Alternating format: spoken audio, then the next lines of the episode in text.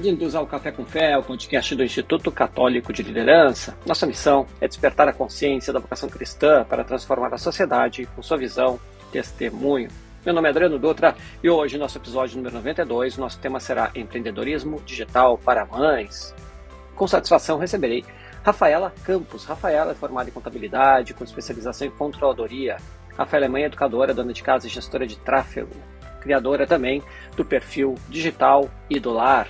Prezada Rafaela, seja muito bem-vinda ao nosso encontro do podcast Café com Fé. Boa noite, Adriana. Muito obrigada pelo convite. Alegria é toda minha de estar aqui compartilhando com vocês essa noite. Ah, muito legal. Mas me diz uma coisa. Uh, antes de tudo, assim, queria te... Tem uma trajetória muito legal para nos contar, muito bonita, né? E, mas queria entender um pouquinho da, da tua história. Eu sei que tem mais de cinco filhos, então um pouquinho para nos contextualizar, né? O contexto ali familiar, como é, como é que funciona, um pouquinho da tua história para a gente. Claro. Bom, eu me formei em contabilidade, né? Me especializei em controladoria. Na verdade, nunca trabalhei em escritório contábil. Sempre meu ramo mesmo foi mais na parte de assessoria é, como controller, né? Controller financeiro. E trabalhava muito, né? Muito nos meus primeiros anos de casada, né, sempre depois que me especializei, principalmente, mas não consegui engravidar. Então, eu já estava cinco anos casada e não conseguia engravidar, não sabia por que, que eu não conseguia engravidar. E uma coisa que estava me inquietando é porque, eu, como eu trabalhava muito, eu, era muito difícil deixar o trabalho para fazer os exames, para investigar o que estava acontecendo, né? É, mas ainda assim, no último ano, é, eu, que eu trabalhei ainda como registrada, né, CLT, eu é, achei um médico que descobriu um problema que eu tinha nas trompas, então eu tive que passar por uma cirurgia para fazer essa correção, e, mas me inquietava muito, porque eu ficava, assim, às vezes até 16 horas fora de casa trabalhando. Era uma profissão, assim, que exigia muito não só pela questão de, de fazer toda a análise das empresas, mas tinha que fazer reuniões para poder passar os relatórios, e às vezes os sócios das empresas só podiam muito tarde, fora do horário comercial. Então, isso estava prejudicando um pouco o nosso casamento, né, aqui em casa, e inclusive um diretor espiritual é, nos alertou, né, para rever as nossas prioridades, quais eram as nossas prioridades, o nosso projeto de vida, né, que a gente tinha. E depois de uma viagem de trabalho, né, eu decidi, de fato, que não ia mais voltar para o trabalho, porque já tinha feito a cirurgia, já tinha passado três meses, eu ainda não consegui engravidar. E aí a gente, né, eu e meu marido, a gente sentou, conversou e falou, não, a gente vai rever o que, que a gente quer para a nossa vida, né? E aí resolvi pedir demissão para poder nos concentrar aqui no, no que a gente queria. E a gente estava planejando entrar na fila de adoção, porque não, não, não descobria, já não tinha mais nenhum problema fisiológico, né, para não conseguir engravidar.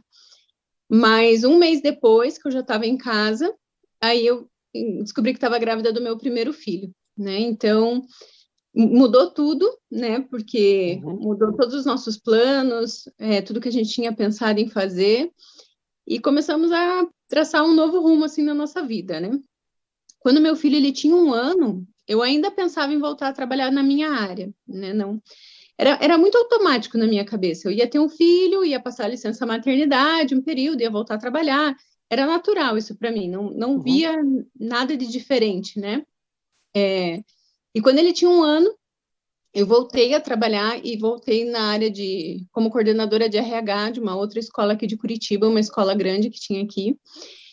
E só que na primeira semana que eu tive que deixar ele na escola e ele chorando todos os dias, né, na escola, aquilo estava me inquietando, porque eu falei, eu não conseguia me concentrar no trabalho. Eu falei, hoje eu não consigo mais ser mãe ou ser profissional. Era muito difícil para mim, né? E aí, no último dia da semana, eu fui buscar ele na escola e ele chorando, chorando muito, assim, dentro do carro. Eu cheguei em casa, assim, acabada, né? Eu falei, não, eu tenho que repensar isso, tem alguma coisa errada. Ou o problema sou eu, mas eu não levei seis anos para engravidar, para agora é, ter um filho que fica chorando o dia inteiro e enfio ele à força na escola e ainda também não consigo fazer meu trabalho bem feito, não me realizo como profissional, uhum. tem alguma coisa errada, preciso reorganizar de volta a vida, né? E aí, conversei novamente com meu marido, nós tomamos a decisão que eu não ia voltar para o trabalho, ia ficar em casa. Então, aí foi uma decisão realmente, agora eu vou ficar em casa. Esqueci profissão, esqueci tudo. Falei, vou aprender agora a viver ser mãe, né? Primeiro de tudo. Vou aprender a ser mãe, vou aprender a ser dona de casa, porque eu sempre gostei de, de estar em casa, né? Uhum. Assim, quando passava férias, feriados longos, me custava muito voltar a trabalhar, embora eu gostasse muito do meu trabalho. Mas eu sentia falta de, de cuidar da minha casa, de ter mais detalhes com o marido, pela falta de tempo que o trabalho não permitia, né? Mas aí foi que eu falei assim: não, agora tem que aprender a ser dona de casa. E eu me dei conta que o que eu sabia não era quase nada. Né? em questão de limpeza de casa, eu achava que eu sabia cozinhar, mas eu não sabia fazer nada, na verdade, né? Então, eu tive que aprender tudo. E ainda com um bebê de um ano. E um mês depois, eu descobri que eu estava grávida da minha segunda filha. Então, foi toda uma revolução novamente, né? E, e quando ela nasceu, Aí eu me dei conta, eu falei para o meu marido, eu falei, eu não quero mais voltar para o mercado de trabalho comum, porque eu não quero mais ficar longe deles.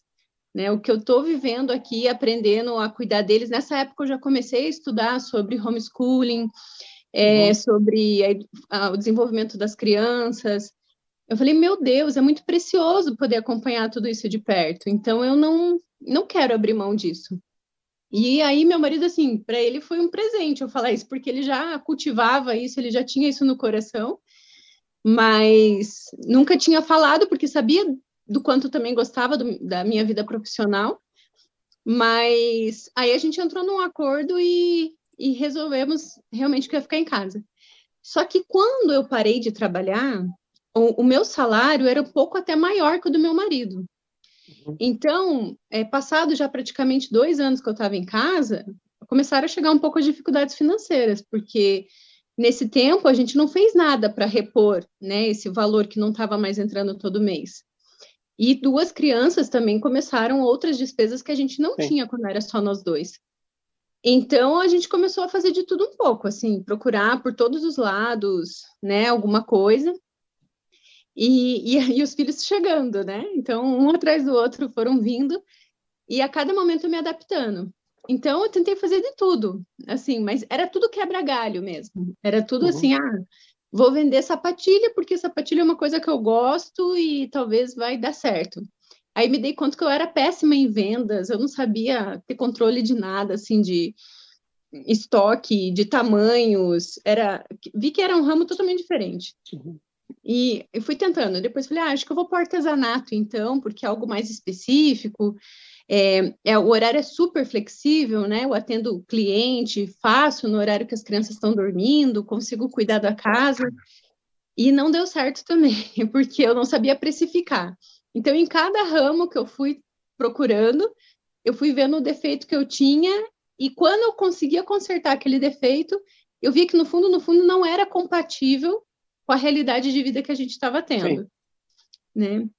Então foi uma espécie de me descobrir como dona de casa quando eu abandonei a profissão e depois uma espécie também de transição de carreira, porque eu fui tentando descobrir outros meios, outras profissões, onde eu conseguisse me encaixar melhor, né? Então foi aí que eu fui começando a descobrir o caminho do digital, porque Uhum. É, nessa época ainda, eu perdia muito tempo nas redes sociais. Era muito de é, é usar o Facebook para colocar texto desabafando lá sobre a vida, ou me envolvendo, às vezes, até em discussão política. E eu falava, assim, meu marido sempre falava para mim, Rafa, olha o tempo que você está perdendo com essas coisas, assim, né? E aí eu falei assim, não, realmente, mãe de três filhos, eu não tenho mais tempo para fazer isso, eu preciso estudar vou reverter todo esse tempo em estudo e sair completamente das redes sociais. Falei, não vou mais perder tempo com isso. Uhum. Mas é, as pessoas que me inspiravam e que eram assim meios de estudo, né, que estavam nas redes sociais, começou a me chamar a atenção. Eu comecei a falar, olha, elas aproveitam de outra forma, né, esses meios.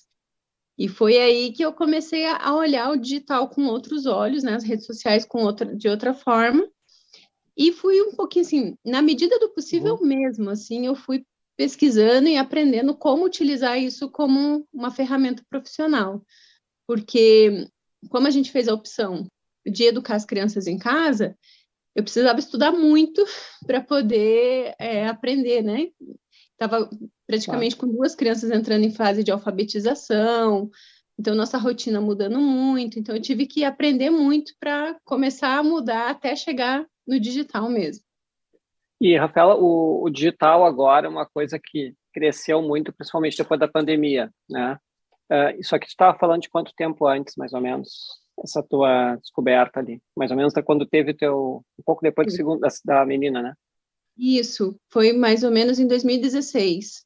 Uhum. Então foi foi lá que começou. Então, ou seja, já era uma já era algo um pouquinho diferente, porque apesar do digital existir, né, esse, o conceito mais de home office, etc. Isso agora alavancou a partir de agora. Mas eu queria te perguntar o seguinte, assim, uh, focando um pouco no início daquela tua história ali, e hoje um tema sensível até hoje, né? Quando se fala de mulheres, se fala a questão da carreira, né? E porque muitas mulheres, uh, assim, elas citam, né? Ou adiam às vezes o casamento, ou adiam às vezes a maternidade, né? Para conseguir se consolidar na carreira, né? E aí adiam tudo isso para depois casarem mais tarde, né? Ou, ou terem filhos, né? Um, um pouco depois.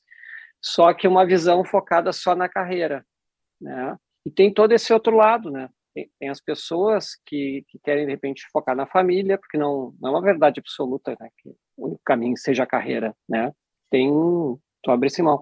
Então, eu queria te ouvir um pouquinho disso, até porque eu imagino, assim, que no próprio meio tem uma, uma pressão também, né? De que, eu imagino que a tua decisão de sair do, sair do, merc sair do mercado, né? A expressão que se usa, talvez não tenha sido uma, uma coisa fácil, talvez tenha, tenha tido pressão também de pessoas, enlouqueceu, tá maluca, não sei, uhum. algo assim. Eu queria te ouvir um pouquinho sobre essa parte que vivenciou isso. Pressão, como é que foi essa, esse momento, assim? Então, na verdade, quando eu decidi, Adriano, eu fui assim por algo que eu precisava ordenar mesmo, né? Eu, eu não estava conseguindo conciliar maternidade com carreira profissional. Mas eu acho que o fato de Deus ter permitido que eu fiquei seis anos esperando para conseguir engravidar foi a, assim a certeza, né? Foi a convicção que eu acho que Deus permitiu que eu tivesse no coração de que realmente a maternidade tinha que ser prioridade na minha vida, que a família tinha que ser a prioridade na, na, na minha vida. Porque eu realmente gostava da minha profissão, mas quando eu decidi parar tudo, né? Uma das primeiras coisas foi que eu ouvi do meu pai assim que eu era uma decepção para ele porque eu tinha eu tinha uma carreira, eu tinha um currículo muito uhum. bom, né? Tinha meus estudos, né? E ele falou: "Não acredito que você vai jogar tudo isso no lixo para ficar trocando fralda, não sei por quanto tempo, né? Por quantos anos". Mas assim, é, ofendeu, né? Magoou no, no, momento, mas eu estava tão convicta do que eu queria, uhum. porque é, foi como eu falei assim, eu senti assim, eu não, eu não fiquei seis anos esperando para engravidar para ver meus, meu filho chorando e sendo obrigado a ficar dentro de uma escola para eu poder ter um salário no final do mês. Porque eu não estava feliz profissionalmente, né? Uhum. E, e, eu vi, como eu trabalhei dez anos em escola, eu vi muito disso acontecer. Todo começo de ano, assim, eu via, né, das crianças entrarem chorando, fase de adaptação, de entrar na escola. E, e, sempre ouvia a professora ou a coordenadora falando para os pais, assim, falando, ah, é normal, daqui cinco minutos passa. Só que muitas vezes eu tive que sair, às vezes, do meu escritório para poder acalmar a criança, e eu vi que não era normal, aquilo não era, né? É, a criança, ela se adapta, de fato, mas não é normal, né? E, e eu sempre pensei assim, o que é o natural para a criança, né? O que é realmente? É, e, e que foi aos poucos se invertendo as prioridades, né? Então, uhum. eu comecei a olhar ao meu redor, tanto as minhas amigas, como as pessoas que estavam perto de mim, e eu vi, assim, que elas estavam satisfeitas, mas parecia superficialmente, porque tinha uma carreira, porque tinha um bom salário, porque tinham um bom, um bom lugar, um bom posto profissionalmente. Mas eu tenho amigas que até hoje, né, da minha idade, não conseguiram nem ter o segundo filho depois, quando elas quiseram te tentar conforme elas tinham planejado. Né? E muita gente falava assim para mim: ah, não se preocupa que está demorando para engravidar, porque hoje a medicina está moderna, você, são, as mães podem ser mães mais velhas. Mas quando eu tive meu primeiro filho, eu comecei a me dar conta. Eu falei, pode até ser que a medicina esteja avançada, mas Deus é perfeito quando permite a fertilidade na mulher, porque a gente vai ficando mais velha e não tem realmente mesmo mais pique para gestação, para bebê pequeno, depois quando eles estão na primeira infância, né, todas as exigências que tem. Eu falei, eu quero permitir, né, que, que eles tenham é, a mãe por perto, que eles tenham uma infância natural, né, uma infância tranquila, não seja forçado. Porque no meu caso, uh, Adriana, assim, se eu voltasse para aquela rotina que eu tinha, primeiro que eu já a minha vida profissional já não me satisfazia como a maternidade, como a minha realização, minha uhum. realização como família. Então, não fazia mais sentido aquilo para mim. É, era bom, né? Eu estava feliz, mas não me realizava como estar dentro de casa.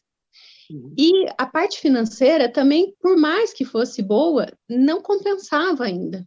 Né? Quando eu olhava o prejuízo de estar afastada dos meus filhos, de não de perder fases importantes do desenvolvimento deles, para mim não compensava. No final da história, aquele saldo no banco não fazia muita diferença, né? Então eu sempre pensava assim, e principalmente depois, lá depois da minha terceira filha que eu comecei a me dar conta e entender a importância é, de quando Deus nos confia uma alma, né, para a gente criar, uhum. para a gente levar essa alma até a missão que Deus tem para ela, para mim foi muito mais convicto, foi muito mais profundo, que era muito mais do que a educação dos meus filhos, né, era ser realmente é, ajudar, né, estar tá junto com Deus na, na, na missão que Ele tem para os meus filhos, né.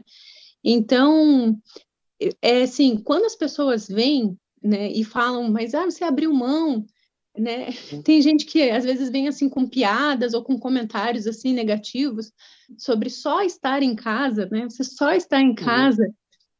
Mas hoje eu já penso assim, eu tô tão convicta, né, das, dos benefícios de estar aqui com eles, que uhum. eu sempre tento mostrar o contrário. Eu falo assim, não, você que não está vendo o que você está perdendo, né? Uhum. Eu, eu estou vendo o que eu estou ganhando. Então, não faz para mim o menor sentido, assim, tudo que as pessoas falaram ou vinham falar, sabe, sobre.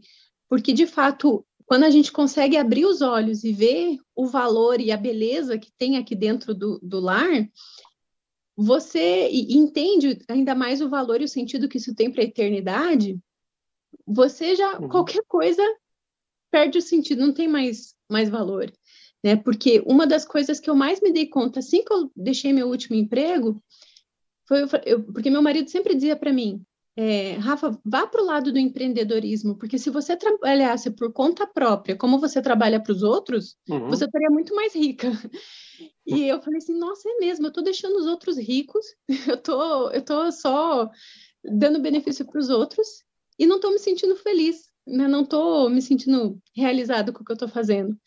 Então, guardei aquilo, sabe? Guardei aquela semente no coração, porque eu falei: é, se um dia eu tomar coragem para ir para o empreendedorismo, eu vou fazer isso, né? Mas eu preciso ainda de muita coisa, eu preciso de coragem, preciso de saber como que eu vou uhum. fazer isso, no que que eu vou fazer, mas guardei, porque eu estava realmente numa fase de ordenar as coisas na minha vida. Legal. E, e, aqui eu acho que a gente enfrenta um pouquinho do conceito de liberdade, né? Assim como, porque, é engraçado, né? Porque assim como tem pessoas que querem focar na carreira, não tem problema nenhum, né? Uh, né? Fazem o foco ali. Se tu tem uma opção diferente, aí tu é criticada. É, é, é, é engraçado isso, né? É a mesma liberdade, poderia focar na carreira, e no teu caso, resolveu focar na, na tua família, né? Na, estar bem com isso, né? E a partir daí dá para desenvolver o, uh, os teus dons, digamos assim. Mas muito legal. Diz uma coisa, uh, e aí essa decisão de empreender, assim, aí quando é que quando é que começou efetivamente? Como é que surgiu essa essa ideia do que se faz hoje, assim? Uhum. Então, depois de consumir assim vários cursos online, né, eu comecei a ver aquilo e, e, falei assim, nossa, eu acho que aqui era um caminho que eu podia fazer alguma coisa de bem. Porque, assim, quando eu tomei a decisão de fazer contabilidade, eu, eu, eu não fazia a menor ideia do que eu ia fazer. É, eu conversei na época né, com, com o senhor Elias, que era um, um administrador territorial da Legião e do movimento aqui no Brasil. Uhum. E falei, olha, o que, que eu poderia ajudar o movimento aqui no Brasil? Vou fazer administração, deu trabalho na administração territorial e ajudo. Ele falou, não, faça contabilidade, porque um contador pode ser administrador, mas um administrador não pode ser contador. Eu falei, ah, então tá bom, vou fazer contabilidade. E só que a vida foi tomando outros rumos, né? Não fui para administração territorial, né? Fui trabalhar em outras coisas. E aí eu comecei a, né? Tanto que meu último emprego foi num escritório de assessoria é, de controladoria, era outra coisa, nada a ver. E eu, eu sempre pensava assim: se Deus me deu algum dom, se Deus me deu alguma coisa para pôr a serviço, é, que seja para render, né? Que seja um talento que uhum. vai fazer render, né? E a contabilidade, né, tinha chegado num momento que não estava, eu não sentia que estava servindo para isso, né? Tanto que eu olhava meu diploma, olhava meu diploma de, de especialista e falava, para quê? Sabe? Assim, não tinha o menor valor mesmo. Eu olhava aquele papel e para mim não tinha nenhum peso aquilo, né? E aí depois, quando eu comecei a fazer os cursos online, eu sempre comecei a me perguntar o que eu poderia ensinar para os outros. E eu achava assim, não, eu não tenho ainda tanto conhecimento para falar sobre a educação dos filhos, eu não tenho tanto conhecimento para falar sobre é, outras coisas, né, que eu via assim ensinando. E eu pensei, bom, uma coisa que mexeu muito comigo foi como eu me adaptei como dona de casa. Uhum. Eu tinha muita dificuldade, porque a imagem de dona de casa que eu tinha era aquela pessoa mal cuidada, é, mal vestida, que ficava perdendo tempo conversando com as vizinhas ou falando de novela, assim, era era uma imagem realmente negativa que eu tinha, né? E aí quando eu, eu comecei a transformar para mim em casa, eu comecei a aplicar primeiro toda a controladoria que eu estudei dentro de casa. Então, assim, eu, eu cronometrava o tempo de fazer o serviço doméstico para ser cada vez mais eficaz, uma contabilidade de custos dos materiais, da parte de cardápio. Então, reorganizei a minha casa, aplicando os conhecimentos que eu tinha. Eu falei, ah, vou falar sobre isso, então, vou falar sobre controladoria doméstica para as pessoas, para que elas também uhum. sejam mais eficazes dentro de casa. Mas eu comecei a falar sobre isso e vi que ninguém entendia nada, né? Não fazia o menor sentido para ninguém, assim. E as pessoas começaram a me perguntar muito, justamente, no primeiro momento houve muita crítica sobre tomar a decisão de estar em casa. Depois as pessoas começaram a perguntar sobre como era isso, porque elas começaram a ficar admiradas mesmo, né? E eu falei, bom, acho que é isso é uma coisa que eu consigo ensinar, porque já que eu estou repetindo tantas vezes para tantas pessoas, eu vou eu vou organizar essas ideias, transformar num curso e vou oferecer para as outras pessoas. Então, eu fiz um curso que se chamava é, Dona do Meu Lar, né? Eu criei, assim, cinco pilares dentro do curso, que foram os pilares que eu tracei dentro de casa, né? Então, o primeiro é, a, é o retorno ao lar mesmo, a consciência de entender missão, a missão e o valor dentro de casa. O segundo é a rotina, organização da rotina para ser mais produtiva mesmo dentro de casa. E o terceiro, a vida de estudos, a importância que toda dona de casa tem que estudar também. O quarto, a organização financeira, principalmente para quem deixa de ter mais uma, né, é menos uma renda dentro de casa. E o quinto, a importância da vida de oração, porque era uma coisa que eu pensei assim, embora eu tinha colocado como quinto pilar, é o mais importante, porque se a mulher está afastada de Deus, realmente ser dona de casa é algo que não faz sentido. E aí ela vai ficar constantemente procurando em algum lugar onde se realizar, mas ela não vai encontrar porque ela precisa realmente entender o que Deus quer dela, né? O que Deus plantou primeiro no coração dela, que ela vai se satisfazer e depois sim ela vai ter paz e serenidade para tomar a decisão que ela quer, se é estar dentro de casa ou não né, completamente em casa ou não. E então fiz o curso, foi no, em dezembro de 2019 que eu fiz a primeira turma, e até o ano passado vendi oito turmas desse curso. E conhecendo, assim, por, pelo curso passaram 300 mulheres, mais ou menos, né? Uhum. E depois de ouvir as 300 mulheres, é, muita gente me perguntando, ah, mas como que você faz para estar na internet? Como que você faz para trabalhar? Que horário que você faz, que conhecimentos você precisa.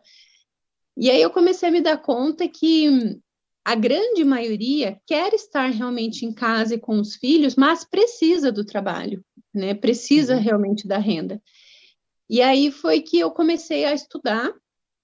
Uh, nesse período, teve.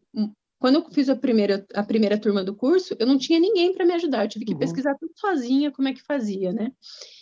Então, comecei a entender que aí existem várias funções, né, por detrás de um, de um produtor de conteúdo, e fiz muita coisa sozinha, fui pegando experiência, fui estudando, né, sobre as divers, diversas formas que tem de trabalho, e aí que eu resolvi falar assim, não, então eu vou começar a ensinar as mulheres, ajudar elas a encontrar qual é a forma que elas mais se identificam e elas possam trabalhar nessa área, né? E eu, além do depois do conteúdo, é, o curso assim realmente ele me consumia muito. Então estava é, roubando um pouco mais de tempo da minha família do que eu pretendia, do que eu tinha uhum. planejado. Uhum. Então, por isso que eu resolvi parar com o curso, né? Não, não, não vendi mais turmas de, desse curso.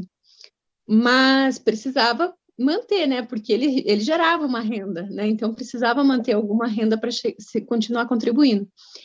E, e de todas as, as, as, fontes, né, todas as formas que eu estudei, a que eu mais me identifiquei foi com gestão de tráfego.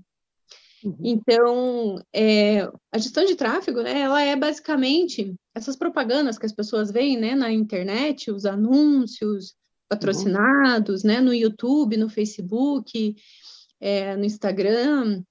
Quando sempre aparece ali uma propaganda, você clica no perfil de alguém no Instagram sobre nutrição de repente começa a aparecer um monte de propaganda sobre nutrição para você, né? Quem fez esse trabalho por trás foi um gestor de tráfego. Vez que ah, tu é, a, tu é a culpada, então. Não, a gente é que persegue. Ah, é, a, é, aquela pessoa. A gente fala uma palavra e aí aparece uma, aparece uma loja sobre a palavra. É a Rafa nos escutando lá atrás. Exatamente. Legal.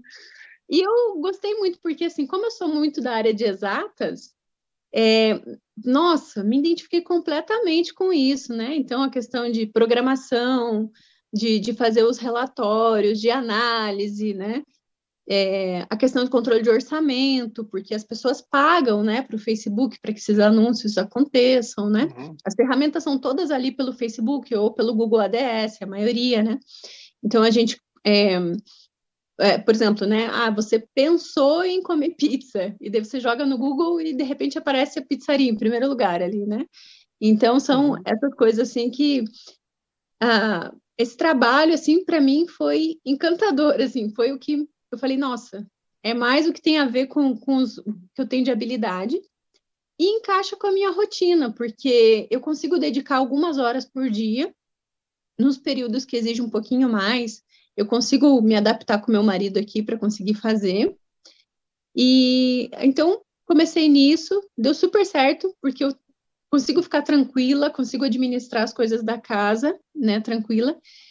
E quando eu vi que isso foi gerando uma estabilidade para nós aqui, eu falei, nossa, eu tenho que começar a falar disso, eu tenho que começar a ensinar as pessoas que existe isso, porque às vezes as mulheres pensam que produzir, trabalhar na internet é produzir algum conteúdo, é aparecer diante da câmera.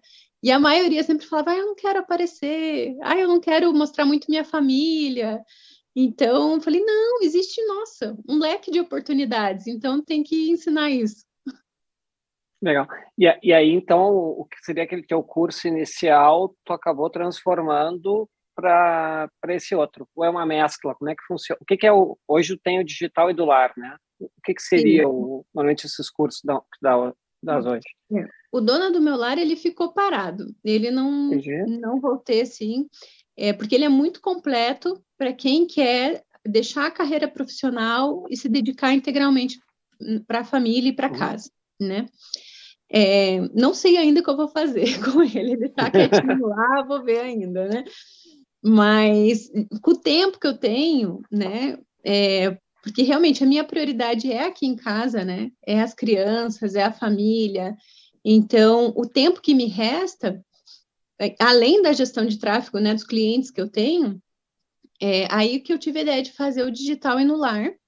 que é para poder ajudar as mulheres a terem noção dessas outras opções.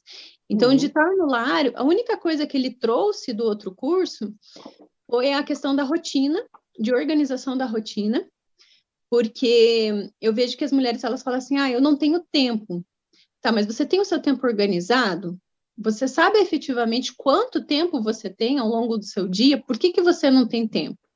E, geralmente, quem fala que não tem tempo é porque não sabe o que está fazendo com o seu tempo. Então, por uhum. isso que eu trouxe a questão da rotina. Depois trouxe também uma questão assim de descobrir exatamente que, qual é as suas habilidades, porque eu penso assim, assim como eu descobri aquilo que é mais fácil para mim, eu consigo tornar ele mais eficaz. Eu faço uhum. bem e faço em pouco tempo. Então, como toda dona de casa e mãe tem pouco tempo para poder se dedicar a outra coisa, se ela souber bem o que ela, o que ela tem habilidade, ela vai ser eficaz naquele pouco tempo que ela tem. Então, por isso que tem uma parte mais de discernimento, e aí depois sim eu entro mais no campo mais prático mesmo do, do digital. E, Rafaela, pode fazer propaganda, está começando, acho que uma turma por agora, né? Como é que o pessoal uh, obtém informação no teu Instagram? Como é que funciona? Isso. Na verdade, até hoje, até meia-noite de hoje, está com preço promocional, né? Então tá no link da minha bio lá. Clicando no link da bio do Instagram, tá direto, né, para adquirir o curso. A partir de amanhã ele muda de valor, mas depois ele, ele vai ficar. O link da minha bio vai ter vários links ali disponíveis, né? E vai ter o link do curso também disponível para quem quiser adquirir. Eu acabei de botar no chat aqui, me corrija, é o arroba Rafa underline, underline é aquele risquinho embaixo, campus dois underline, né? Três underlines. Três underline. Então, peraí, vamos corrigir aqui. Então, é arroba Rafa underline, que é a linhazinha, campus e três underline. Isso. E, Rafa, me diz uma coisa, uh, quando citasse o movimento lá atrás, citasse o Reino é o movimento Reino Cristo, né? Ele estava falando, né? Uhum. Até para quem tá, quem ouve de fora também.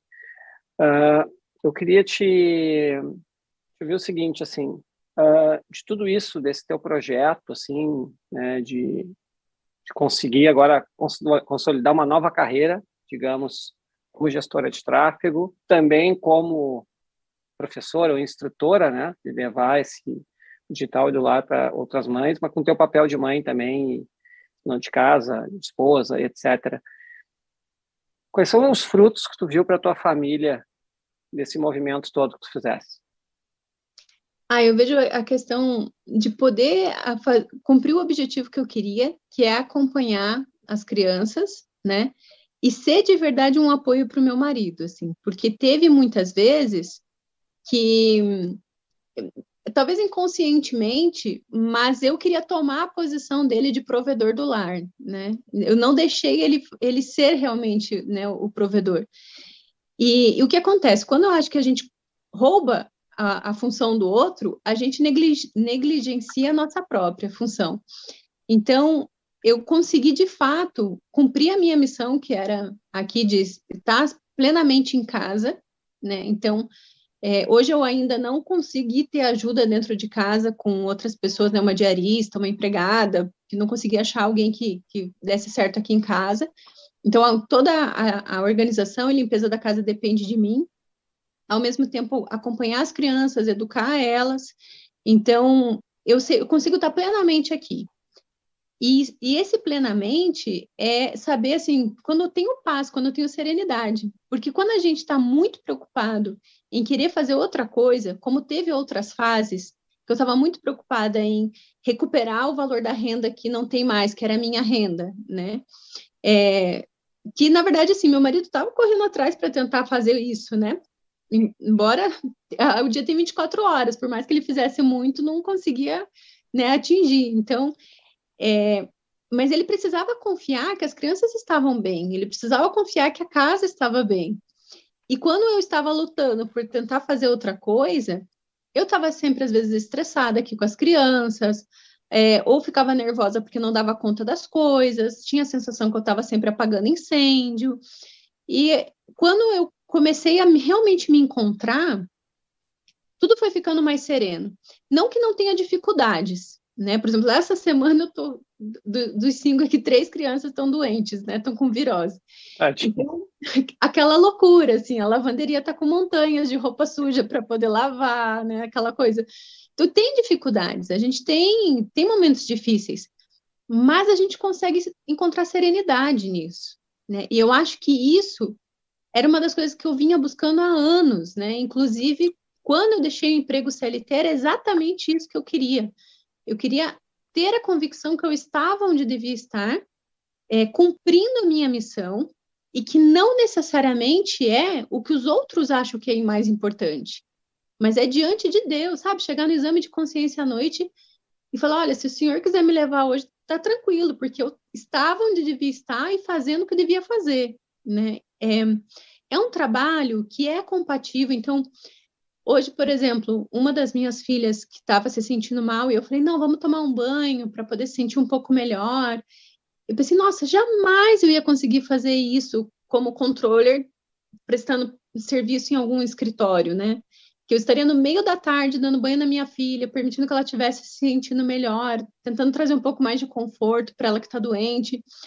Então, é, eu encontrei exatamente uma coisa que traz serenidade, eu consigo adaptar minha rotina, e mesmo com né, os sobe e desces da vida, com as dificuldades, é, sinto que consegui colocar, né, deixar meu marido que ele cumprisse a sua função, e eu realmente sou um apoio para ele, né? Eu não, não estou roubando o lugar dele, eu, eu sou um apoio e cumpro plenamente a minha missão, que é aqui, que é insubstituível. Ninguém poderia estar tá fazendo o que eu estou fazendo como mãe e como dona de casa. Uh, Rafa, só tu citasse lá no início a homeschooling. Vocês praticam homeschooling ou não? Sim. Uhum. Ah, sim. E como é que está sendo, como é que tá, até aproveitar, uh, né? Então, para quem quiser entender um pouquinho mais, até para essa nosso encontro não é especificamente desse assunto, né? A gente tem um dos episódios Café com Fé que é só sobre homeschooling, né? Com a Jerusa, com o Márcio, né? Slomp. Então, procura lá, tem um episódio só sobre isso. E nós fizemos um outro episódio também, que, embora o tema fosse energia, né? Uh, a gente também falou né, da, da experiência homeschooling. Então, aproveitando como voltou e tu citasse no início, como é que está sendo também essa, essa experiência para vocês? E aí sim, e aí, mais importante ainda que esteja em casa, né? Porque não tem, não tem como, né? Como é que está sendo isso? Ah, para nós, assim, já virou um estilo de vida. A gente não, não pensa em outra opção, exceto que a gente não tem escolha, mas enquanto a gente puder, é, é o nosso estilo de vida, né? Assim, as crianças, elas também estão completamente já adaptadas assim a, a, a esse nosso estilo de vida. A gente, os dois mais velhos foram alfabetizados em casa, né? A terceira, ela vai fazer quatro anos ainda no final do ano e já está em processo de pré-alfabetização. É, então, assim, é muito natural, né? A gente é muito encantado com o homeschooling, né? A forma como as crianças aprendem de uma forma natural. Né? Eu, eu sou responsável pela questão de alfabetização, a parte de matemática das crianças. O meu marido, como ele é geógrafo, ele, ele é responsável pela parte de geografia, de história. E, por exemplo, geografia a gente nem utiliza material, porque ele faz tudo de uma forma muito natural com as uhum. crianças, né? A gente só vai criando formas de manter registrado depois o conteúdo que elas foram aprendendo. Mas a gente consegue fazer de uma forma muito natural. E a gente tem uma comunidade muito boa homeschooler aqui em Curitiba, né? Então, é, a gente participou há 15 dias atrás de uma feira de ciências, né? Então, é, no começo de julho a gente fez festa junina. Então, é uma comunidade muito grande, muito boa, né? Então, as crianças têm vários amigos, né? É, de vários grupos, né? a gente está sempre inserido, tem amizades assim por todo lado. E, e assim, a gente é um pouco é, suspeito para falar, porque a gente é apaixonado, né? Já faz quatro anos que a gente entrou nesse mundo e a gente hoje não, não vê outra alternativa para nós. Ah, legal. E é como eu falei, então tem um episódio específico com isso, né, com Márcia Jerusa. Inclusive eles criaram um aplicativo, acho que é Domus Aurea, se não me engano, que é que é para ajudar quem está iniciando na prática, né, essa questão às vezes de onde buscar material, né, e fontes, etc. Então fica esse convite aí. Mas, uh, ela tu falasse assim, uh, dos vários pontos ali, até dos pilares que tu falasse antes do, do curso, a questão da, da vida de oração. Né? Então, eu queria ouvir um pouquinho sobre, sobre esse pilar, vida de oração. É, muda um pouquinho conforme a idade das crianças, a chegada delas, assim, né?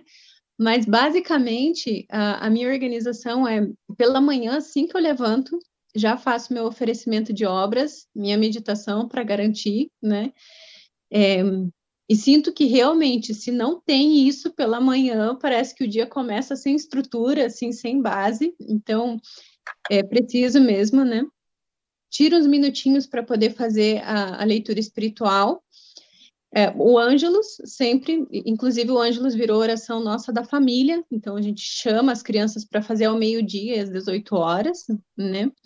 As nossas orações, a, a, as crianças, elas basicamente, assim, a gente fala que elas são catequizadas em casa, mas é, na verdade, isso, né? A gente fazia todas as orações, então as orações antes das refeições, fazer sempre junto com elas, o Ângelus a gente faz com elas, o terço a gente reza junto com elas também, Uh, a gente tenta, quando possível, né, uma missa durante a semana, mas se não, né, sempre mantém.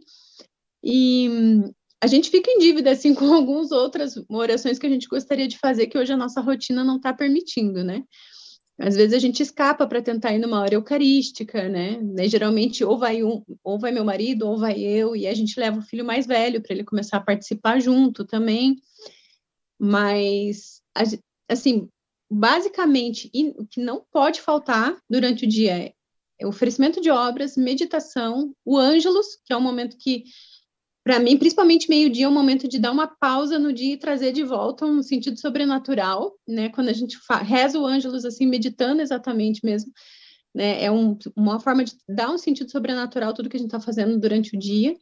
O terço, né? Assim, um sustento diário e realmente a sentir que Nossa Senhora vem como uma mãe, tem tantos momentos que eu falo assim que eu tenho vontade de sentar e falar, chamar minha mãe, né? E não, opa, eu sou a mãe da casa, né? não posso chamar minha mãe, né?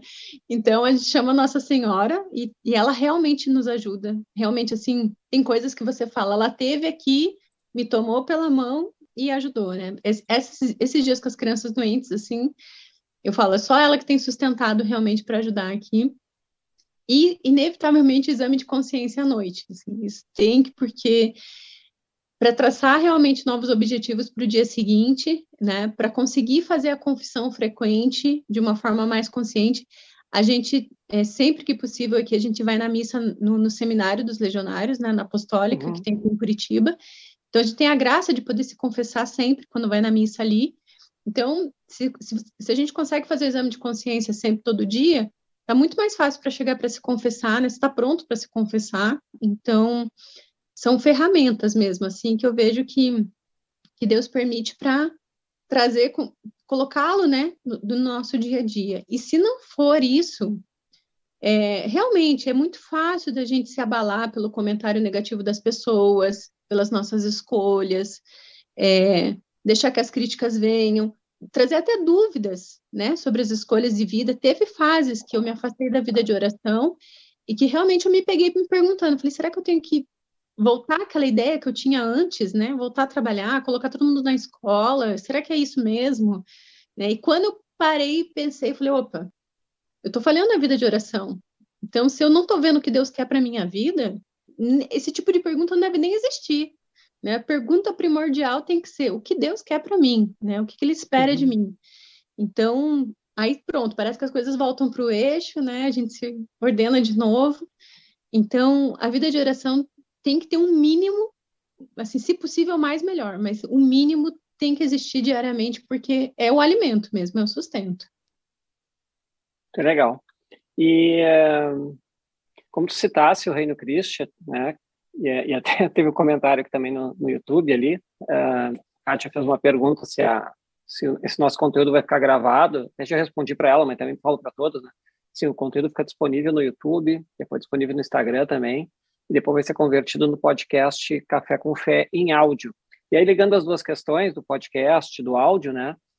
Uh, nosso episódio 90, agora estamos 92, foram dois atrás, foi um episódio que está só em áudio, aí fica a dica aqui para vocês escutarem no podcast Café com Fé ou dentro do aplicativo. E o tema foi uh, Caritas Christi Urget Nos, que é o Amor de Cristo nos impede, né? E que é justamente era este tema com a relação com o carisma do Reino Cristo, um evento que teve do Reino Cristo aqui em Porto Alegre, então bem legal, né? Na, na época foi, uh, eu entrevistei ali o padre Santiago Arteiro, né? A Vitória de Carli, que é doutora em teologia, o jovem aqui do, do Porto Alegre, que é o Pedro Freda, que é do Decide, Junta de Missionária, né, e também doutor em Business Ethics, né, que é da Federação do Reino Cristo, que é o Pedro Kropp. Então, já que citasse o movimento, né, e como a Kátia também citou, fica a dica ali para escutarem esse episódio, está super legal, ali uma entrevista com os quatro de uma hora, né, sobre o tema que tem a ver com o carisma do Reino Cristo. E também, para quem é do Reino Cristo, dentro dos aplicativos de meditação Seed Time, tem, entre as várias meditações, tem um ícone lá que se chama Inspira. E são meditações específicas do carisma do Reino Cristo. Então, já aproveitando que a Rafa citou ali, já dá uma situada pessoal. Pessoal, e falar nisso, não esqueçam de curtir o nosso canal, se inscrever também e curtir essa live. Mas voltando então, uh, uh, a gente já está mais próximo do final, mas eu queria agora fazer um review de tudo, assim, com algumas passagens. Né? Uh, eu vi que teu Instagram ali, e tem os teus cursos, tem um, quase 30 mil seguidores, né? Então não é uma coisa isolada. Essa tua necessidade que tu sentiu, né? Essa essa volta ao lar, digamos assim, né?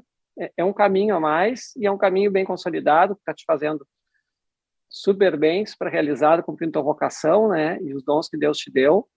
Mas tem um monte de gente que se interessa, né? Uhum. A gente vê uhum. pelos cursos, vê pelo número de seguidores. Então, é, eu queria te primeiro assim, em relação a tem uma moça hoje, uma senhora, não importa, mas que está com esse momento de o que faço da vida, né? Carreira, né? Ou voltar para casa e procurar uma, uma forma alternativa de trabalhar, se for o caso. Eu queria te ouvir um pouquinho o que, que tu teria para dizer para essa pessoa, assim, se fosse dar um conselho. Olha, o meu conselho que eu daria é o primeiro viver a nossa vocação, a nossa primeira vocação, né? A nossa vocação é Deus realmente deu a maternidade para toda mulher. Né? A quem tem o chamado para a vida religiosa, ela vai viver de uma forma espiritual, né? Quem convive com alguma religiosa ou com uma consagrada pode pode provar isso, né? Que elas são realmente uhum. mães, né? Porque sabem viver a sua maternidade espiritual. E nós somos chamados, né, a, a viver a nossa maternidade só que a gente não vai poder viver isso se a gente não estiver dentro da nossa família, né? Então, às vezes a gente fala assim, ah, eu, estou deixando o sonho de ser mãe mais para frente para consolidar minha carreira, por causa dos meus estudos. Ok, né? Mas eu, o que eu não, não, não vou deixar de lado isso, né? Mas o que é mais importante a gente notar, a maternidade é um dom natural que Deus nos deu. E a gente não vai ser plenamente feliz enquanto não realizar isso. É, esses seis anos que eu não consegui engravidar, eu me peguei pensando muito se Deus talvez queria que eu fosse mãe. Mas ele queria sim, né? Por isso que eu cogitei a adoção e não, não descartei completamente. Eu sinto ainda lá no meu coração alguma coisa ainda, mas tudo com muita calma no tempo de Deus, né? A hora que Deus permitir, se for realmente essa vontade dele, vou dar o passo.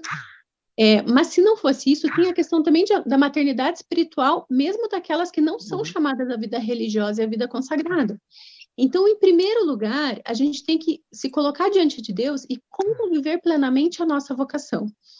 Eu ouvi uma frase há um tempo atrás, uma amiga muito querida, que ela fala assim: Eu não sou chamada a ser mãe, eu sou chamada a ser santa. Mas a gente só vai ser santa se a gente cumprir, cumprir plenamente aquilo que Deus tem sonhado para nós e que é o natural. Então, enquanto a gente não se realizar plenamente na nossa vocação natural, a gente não vai estar plenamente feliz. Mas, Rafa, então quer dizer que eu nunca vou poder trabalhar, né? Eu tenho, eu tenho dom para ser médica, para ser psicóloga, para ser professora, enfim, né? Então, aí que entra a segunda fase, né? Porque a nossa vida tem que primeiro estar ordenada. Então, primeiro Deus, depois a nossa família e depois os demais. E certamente Deus nos deu dons para a gente colocar a serviço dos demais. Talvez seja na forma de profissão, talvez seja na forma de voluntariado, de um apostolado, mas Deus nos deu sim. E por isso a gente precisa até saber cuidar muito bem do nosso tempo, né? E não se apoiar como numa muleta, falar, ah, eu estou vivendo agora só a minha carreira profissional, não, agora eu estou vivendo só a minha maternidade. Não, né? a gente tem que ter essa organização do tempo para colocar em prática aquilo que Deus realmente nos deu de dons, né? Seja como for, seja profissionalmente ou seja no apostolado, né? Como, como for. Mas eu tenho que pôr em prática. Por isso essa organização do tempo e sim colocar e, e colocar diante de Deus, né? Qual é essa missão? Qual é esse dom? Qual é esse talento que Deus me deu para colocar isso? Às vezes pode ser na profissão, né? Eu conheço médicas que, que elas conseguem viver a sua maternidade, conseguem viver a sua vida dentro da família e conseguem viver a sua profissão. E eu vejo que se elas não estivessem ali, elas iriam fazer falta naquela área que elas atuam, porque realmente você vê que aquela pessoa foi feita para aquilo. Ela faz a diferença estando ali. Né? Mas a gente precisa ser sincero diante de Deus e perguntar quais são esses dons. Né? A gente, eu e meu marido, nós somos apaixonados por missões, né? Assim, somos diziam para nós que a gente carregava a juventude missionária nas veias, né, quando a gente era solteiro, assim. Uhum. E a gente, durante muito tempo, a gente teve que ficar afastado porque não era compatível com a nossa rotina. Mas a gente sempre, né, com, com aquilo no coração, né, fomentado. E hoje, né, com cinco filhos, sendo pais homeschoolers, empreendendo, a gente conseguiu retomar o nosso apostolado ainda como família missionária.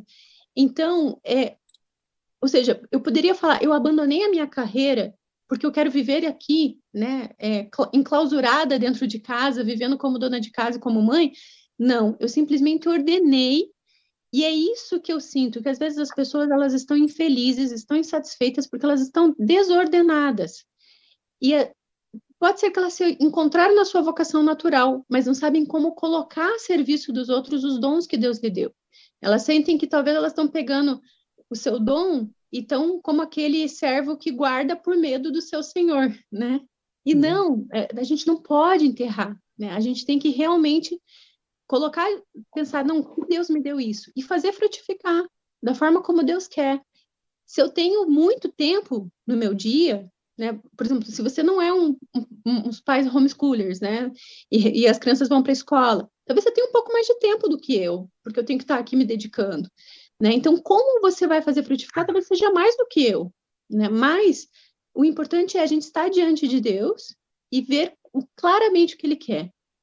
E quando a gente também dá esse passo de confiar, né? O, o, o, sim que a gente vai dando constantemente, a gente deu um sim diante do altar, a gente dá um sim quando a gente se abre a vida de receber os filhos que Deus nos quer enviar, a gente dá um sim diante da profissão ou da carreira que vê claramente, mas quando a gente também fala sim para aquilo que Deus nos pede naquele momento, né? Então, quando isso tudo acontece, por mais difícil que as coisas estejam, por corrido que seja, você tem paz, você tem serenidade, tem a verdadeira alegria, né? Que é o verdadeiro, a alegria do verdadeiro cristão, né? Então, a gente acaba aproximando as outras pessoas, né? Você comentou ali do meu perfil do Instagram, é, se você falar assim, qual estratégia você usa? Eu não uso muita estratégia, não. Eu falo realmente só daquilo que eu sou, né? E talvez tem muitas pessoas que se identificam com isso.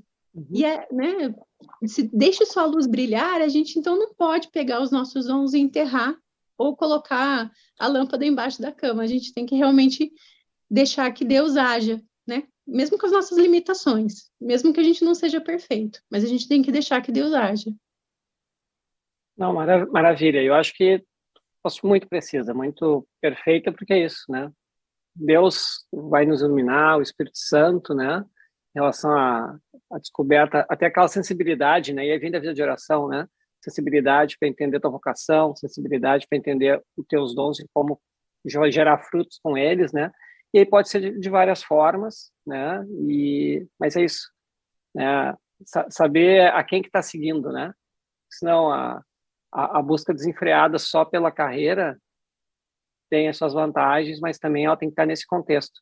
E aí a pessoa tem o poder e a liberdade de escolha, né? Não uhum. ser criticada porque não não seguiu a tendência, uh, assim, natural que deveria ser, né? Então, Uma maravilha. E essas pessoas que seguem, que fazem o curso, mostram justamente o quanto de compatibilidade, quando as pessoas precisam ouvir também, né? Esse tipo de experiência. Muito, muito legal.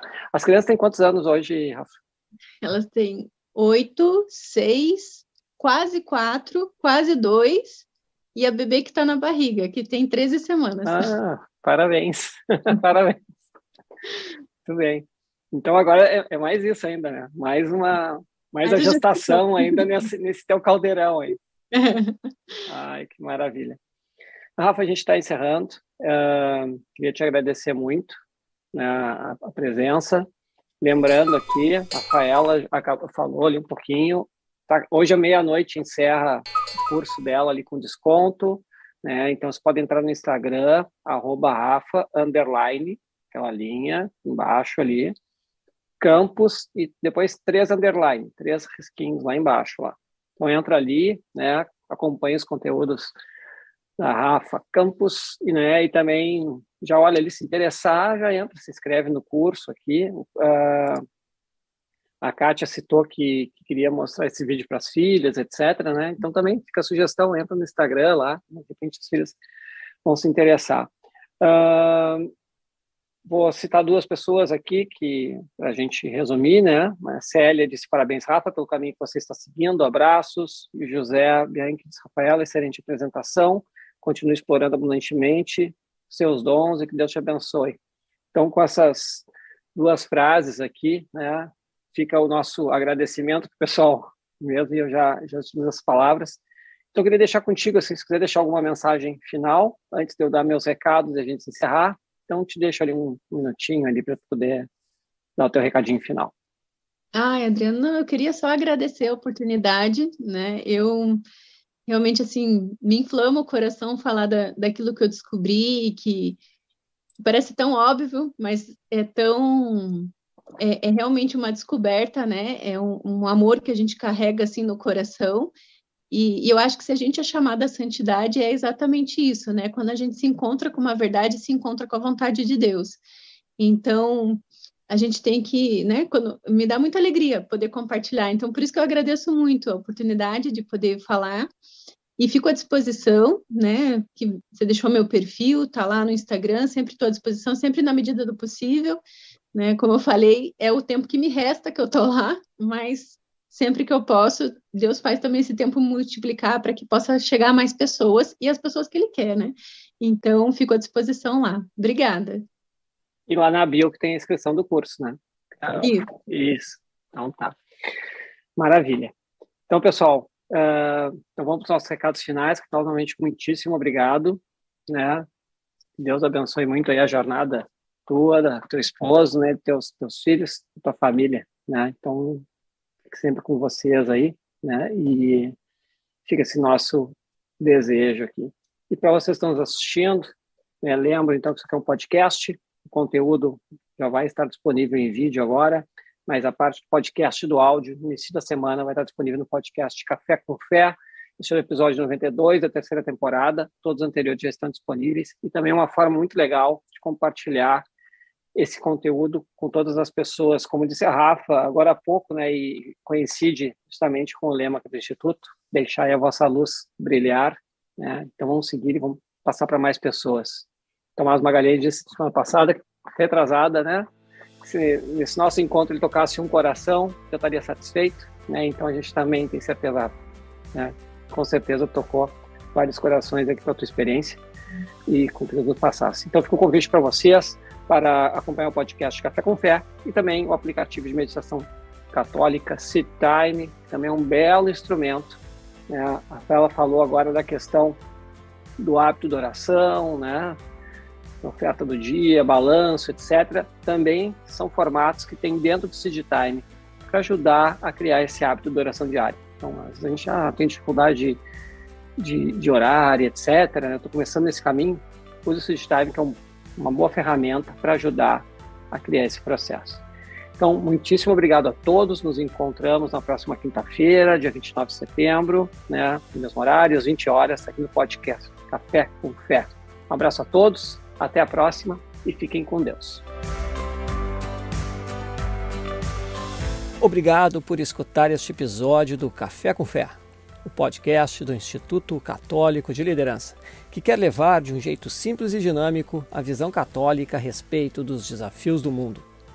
O mais importante para a nossa equipe é tratar de temas de seu interesse. Nossa intenção é contribuir com opiniões e pontos de vista que possam enriquecer e iluminar seus caminhos. Assim, sua contribuição é essencial. O seu feedback ou sugestão de algum tema específico será sempre muito bem-vindo. Não deixe de escrever o nosso e-mail contato arroba. Sua opinião é muito importante. E se gostou desse capítulo, compartilhe com seus amigos. Abraço e até o próximo encontro.